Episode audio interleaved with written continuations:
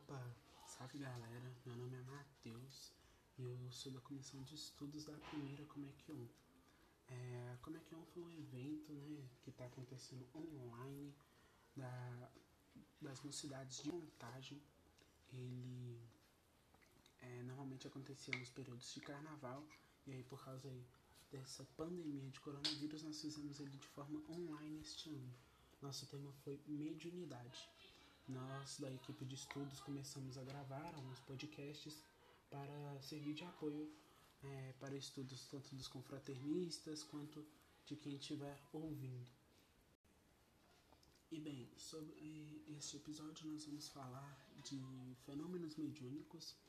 É, eu voltei lá na revista Espírita no ano 7, em 1864, no mês de abril é, Kardec ele põe um texto que ele chama de resumo da lei dos fenômenos espíritas. Ele começa o texto né, falando que este é um texto introdutório para quem está começando no Espiritismo. E aí ele né, vai falando que a realidade dos fenômenos cada um pode constatá-la observando e tendo paciência e perseverança. E que o Espiritismo, ao mesmo tempo que é uma ciência de observação, é uma doutrina filosófica, então, né, na, como ciência prática, ela consiste em relações que podem estabelecer com os espíritos é, uma forma prática e como filosofia é, as consequências né, dessas relações. É, aí ele fala que os espíritos é, não são, como muitos imaginam, seres à parte na criação. São almas que viveram na Terra ou em outros mundos, é, que têm experiências é, na carne, né, entre aspas, é, de formas diferentes, né, cada um vivendo em épocas diferentes, mas não são uma coisa diferente, eles só estão em uma forma né, diferente. É, e ele fala que quando essa, essa alma, esse espírito está unido durante a vida, ele tem um envoltório duplo, um pesado e grosseiro e destrutível, que é o corpo, a carne, e outro que é o fluídico, leve e indestrutível, chamado perispírito, que eu vou explicar mais ou menos o que é no episódio sobre fluidos. É, esse perispírito é o que une né, a carne e o corpo. Aí ele fala que a morte é apenas a destruição do envoltório grosseiro, né, do, do corpo físico.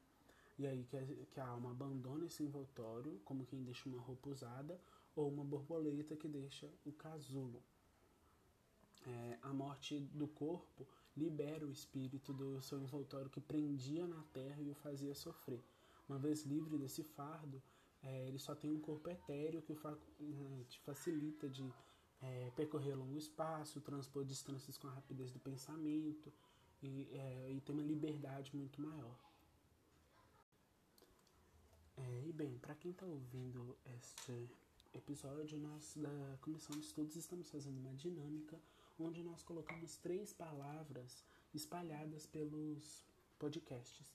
E a palavra desse episódio é espírito. E aí ele continua né, o texto é, explicando a funcionalidade desse fluido, né, que é a, o meio de ligação. E aí ele fala que os espíritos povoam o espaço, constituem um mundo invisível, é, que estamos sempre em contato e que os espíritos têm todas as percepções que tinham na Terra, mas em um, alto, um, um grau muito mais alto, porque suas faculdades não estão amortecidas pela matéria. Né? Então ele tem sensações que são desconhecidas para quem está é, aqui na, na carne. Eles veem e ouvem coisas que os nossos sentidos limitados não podem nem ver nem ouvir é, eles conservam suas afeições, né? Então eles continuam amando sendo, é, e sendo atraídos pelas pessoas que gostam e sentindo é, afeto, né? Pelas, é, pelo pensamento e pelo sentimento dos outros espíritos. Aí ele fala, né, que os espíritos podem se manifestar de muitas maneiras diferentes pela visão, pela audição, pelo tato, pelos ruídos, movimento de corpo, escrita, desenho, música e mais um monte de formas. É, eles manifestam pelas pessoas que têm essa aptidão especial, que é a mediunidade, que é o nosso tema deste evento. É, assim, é o que distingue né, os tipos de médiums pela forma que os espíritos se manifestam por eles. Então, os médiuns videntes veem, os médios falantes falam, os audientes ouvem, os sensitivos sentem, por aí vai.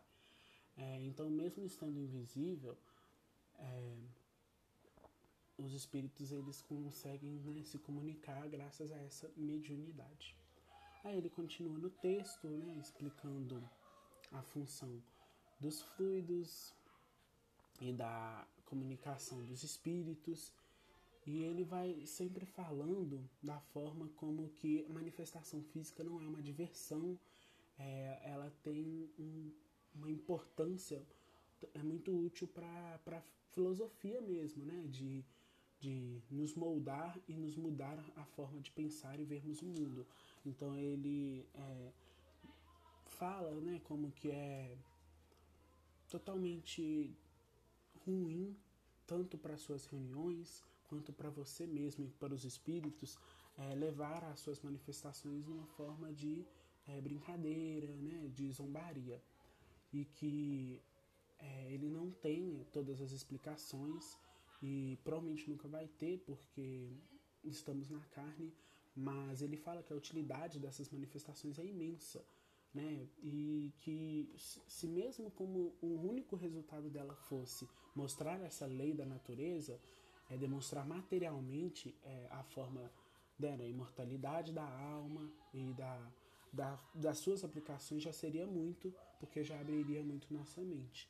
É, então esse texto, né, que está na revista Espírita, abril de 64, ele é muito legal. Eu tentei dar uma resumida né, sobre ele para que vocês entendam mais ou menos o, a forma que Kardec via os fenômenos espíritas, né, como uma coisa extremamente séria e importante. É, bem, eu do que eu falei mais ou menos tudo, é claro que, né, assim como Kardec também não tem todas as explicações, né, é, a gente também não tem em todas a gente está sempre disponível para tentar ajudar e estudar cada vez mais. É, espero que vocês estejam gostando dos nossos é, episódios, da nossa ideia. Foi tudo feito com muito carinho. A gente agradece por você ter chegado até aqui e um beijo.